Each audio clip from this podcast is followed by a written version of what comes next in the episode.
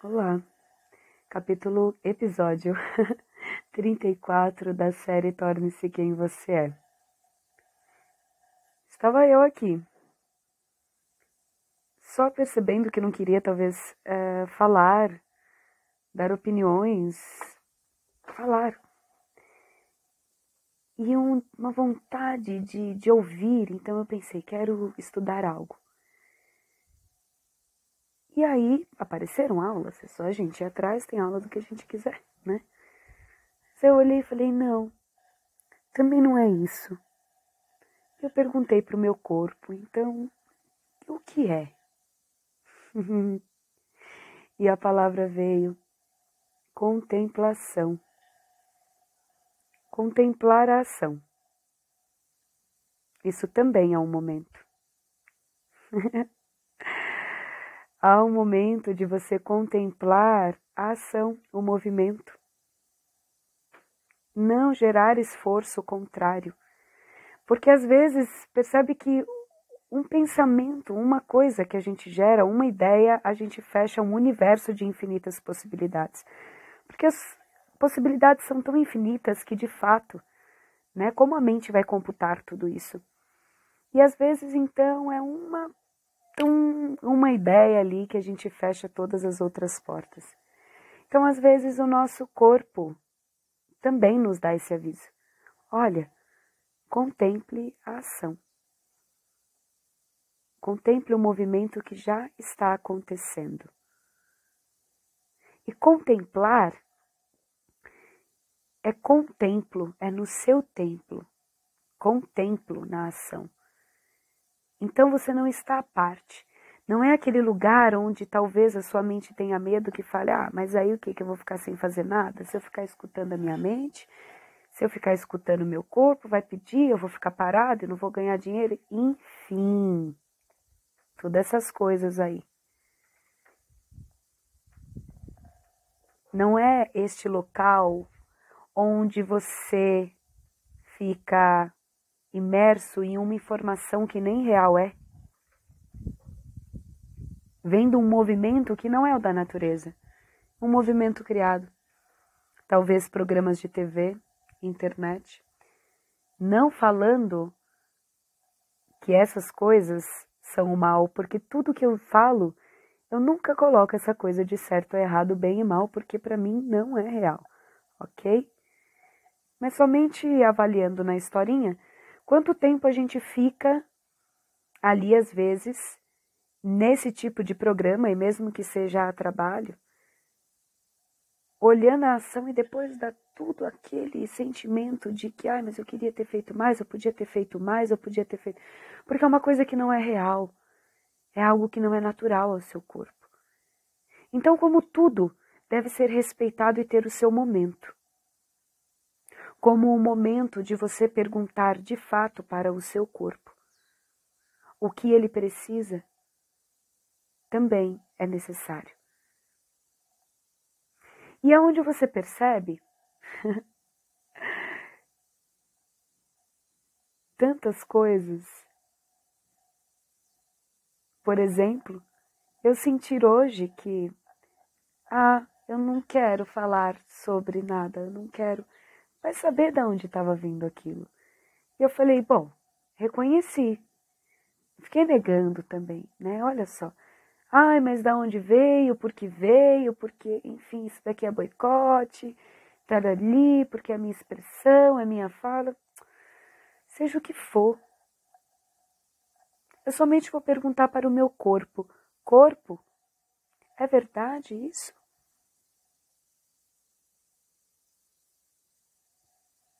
E percebo o que ele sente. E logo depois, eu percebi que escutar também não era o que de fato eu queria. Eu não queria colocar nada para dentro ou para fora, simplesmente estar no movimento natural de dentro para fora, de dentro para fora, de fora para dentro. E olha só, aqui tô eu, gravando este episódio do Sincronicidades Diárias. Agora eu vou te fazer um outro convite. Isso daqui, para quem já está acompanhando sabe, mas só uma paciência de escutar mais uma vez, é uma leitura do livro Torne-se Quem Você É de Osho, com reflexões do livro Assim Falou Zaratustra de Nietzsche. Então, a gente segue, não importa se você já leu do começo ou não, se você acompanha tudo. Vamos lá? Vamos olhar as sincronicidades que hoje tem para te trazer, sem lógica, de começo, meio e fim. e a gente está entrando no capítulo 7. A rebeldia é a única esperança da redenção. Trecho de Assim Falou Zaratustra. Em verdade, meus amigos, eu caminho entre os homens como entre pedaços e membros de homens isso é o mais terrível para meus olhos. Encontrar o homem destroçado e disperso, como sobre um campo de batalha e matadouro. E quando meu olhar escapa do agora para outrora, depara sempre com o mesmo. Pedaços e membros, e apavorantes acasos, mas não homens. O agora e a outrora sobre a terra. Ah, meus amigos, eis o mais insuportável para mim e eu não saberia viver se não fosse também um vidente daquilo que tem por vir. Um vidente, um querente, um criador, um futuro ele próprio e uma ponte para o futuro. E, ah, também como um aleijado nessa ponte. Tudo isso é Zaratustra. E também vós vos perguntastes muitas vezes: quem é Zaratustra para nós? Como devemos chamá-lo? E tal como eu mesmo, vos destes perguntas como respostas. Ele é um prometedor ou é um cumpridor? Ou um conquistador? Talvez um herdeiro, um outono, ou uma relha de arado, um médico ou um convalescido. Ele é um poeta ou um homem veraz? Um libertador ou um domador? Um bom ou um mau? Eu caminho entre os homens como entre pedaços de um futuro, aquele futuro que enxergo. E este é todo o meu engenho e esforço. Eu componho e transformo em um o que é pedaço, enigma e apavorante acaso. E como suportaria eu ser homem se o homem não fosse também poeta, decifrador de enigmas e redentor do acaso? Redimir o que passou e transmutar tudo foi em assim eu quis. Apenas isto seria uma redenção para mim. Vontade. Eis o nome libertador do mensageiro da alegria. Assim, eu vos ensinei, meus amigos. E agora aprendei também isto: a própria vontade é ainda prisioneira. Queres libertar? Querer libertar? Mas como se chama o que acorrenta até mesmo libertador? Foi. Assim se chama o ranger de dentes e solitária aflição da vontade impotente quanto ao que foi feito. Ela é uma irritada espectadora de tudo que passou. A vontade não pode querer para trás, não poder quebrantar o tempo e o apetite do tempo, eis a solitária aflição da vontade. Quer libertar? O que inventa o próprio querer para livrar-se de sua aflição e zombar de seu cárcere? Assim, a vontade, a libertadora, converteu-se em causadora de dor. E em tudo que pode sofrer, ela se vinga de não poder voltar para trás. Isto, e apenas isto, é a própria vingança, a aversão da vontade pelo tempo que se foi. Em verdade, uma grande loucura habita em nossa vontade e tornou-se maldição para tudo que é humano, o fato de essa loucura haver adquirido espírito. O espírito da vingança. Meus amigos, até agora foi essa a melhor reflexão dos homens.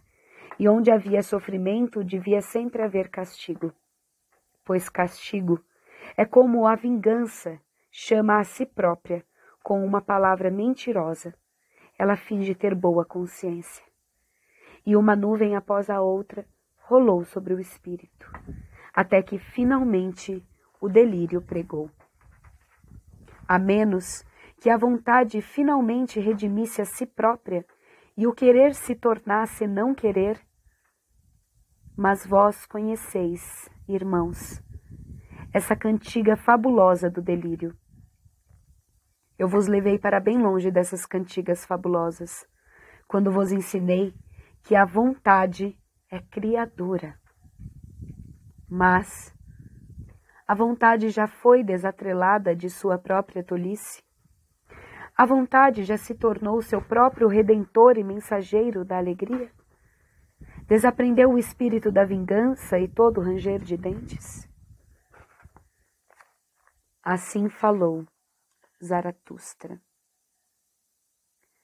As palavras de Zaratustra expressam claramente o modo como as religiões aniquilaram a integridade do homem, a forma brutal como elas o despedaçaram. Aliás, não só o destroçaram, como o deixaram em pedaços que brigam entre si. O maior crime já cometido contra a humanidade foi praticado pelas religiões. Elas simplesmente deixaram a humanidade inteira esquizofrênica. Depois delas, todas as pessoas passaram a ter uma personalidade dividida. E tudo isso foi feito de maneira bastante esperta e ardilosa. Primeiro, elas disseram ao homem você não é o seu corpo. E em seguida então completaram: E o corpo é seu inimigo. Pronto. E a conclusão lógica foi esta: Você não faz parte deste mundo, não pertence a ele de verdade. O mundo não passa de uma forma de castigo para você. Sim, você só está aqui para ser punido. Sua vida não é, e nunca poderá ser, uma alegria. Ela só pode ser tristeza e lamentação. O sofrimento será seu quinhão aqui na terra.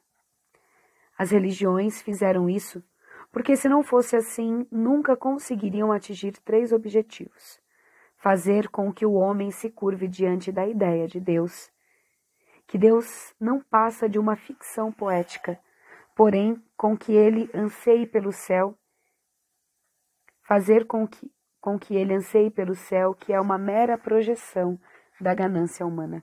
E, por fim, fazer com que viva com temor do inferno, o que acaba inoculando um medo profundo no cerne da sua própria alma. Com isso, elas conseguiram roubar o homem de si mesmo, dissecando seu ser em partes, em partes dilaceradas. Perdão. Nenhuma crença consegue aceitar o fato tão simples verdadeiro e natural de que um homem é uma unidade em si mesmo e de que o mundo não é um lugar de expiação. Pelo contrário, o mundo é um espaço de celebração e o ser humano uma parte viva deste mundo. Nós estamos tão profundamente enraizados na terra quanto cada uma das árvores que se erguem do chão deste planeta. A terra é a nossa grande mãe. Zaratustra disse várias e várias vezes: nunca traias a terra. E o que todos os credos fizeram foi basicamente isso. Eles traíram a terra. Traíram sua própria mãe. Traíram a sua própria fonte de vida. Eles condenaram a terra. E estão sempre pregando que todos devem renunciar a ela. A tônica de seu discurso é sempre esta: a renúncia. Mas como você pode renunciar à sua própria natureza? Na verdade, você pode até fingir que renunciou à vida. Pode ser um grande hipócrita, ou quem sabe, pode até começar a crer que já não faz parte do mundo que o cerca. Porém, mesmo seus homens mais santos dependem da natureza. da mesma forma que os seus maiores pecadores. Todos eles precisam de comida, de água, de ar. Suas necessidades são as mesmas. Nesse sentido, então, qual é a consequência desta renúncia? Ela simplesmente cria uma divisão profunda dentro das pessoas. Elas ficam com a mente dividida. O seu interior se fragmenta em diversas partes. E estas, por, suas ve por sua vez, ficam brigando o tempo todo entre si. Essa é a principal causa do sofrimento humano. Algo, aliás, que já se tornou quase uma coisa institucionalizada, pois já fazem milhares de anos que a única coisa que as pessoas fazem é sofrer. Com isso, começaram a acreditar que o sofrimento é algo pré-determinado. A nossa sina é essa. Sim, esse é o nosso destino. Não há nada que se possa fazer. Mas a grande verdade é esta. Não se trata da nossa sina e muito menos do nosso destino. Isso é fruto apenas da nossa estupidez, da nossa falta de inteligência, por termos sempre dado ouvidos a esses sacerdotes frouxos e sem vitalidade, por termos sempre acreditado em suas mentiras e ficções. E o fato é que essas ficções têm sido muito proveitosas para os sacerdotes. Eles só não se deram ao trabalho de literalmente destroçar a humanidade em pedaços, porque ao longo da história, essas mentiras e ficções serviram muito bem a seus interesses. Pois um homem sadio, pleno e inteiro, não pode ser escravizado pelos religiosos. Só um homem que sofre precisa de oração, na esperança de que talvez Deus possa ajudá-lo. Para que Deus possa existir, o homem precisa sofrer. Para que essa ideia de Deus possa se tornar cada vez mais uma realidade, o homem precisa se tornar cada vez mais esquizofrênico.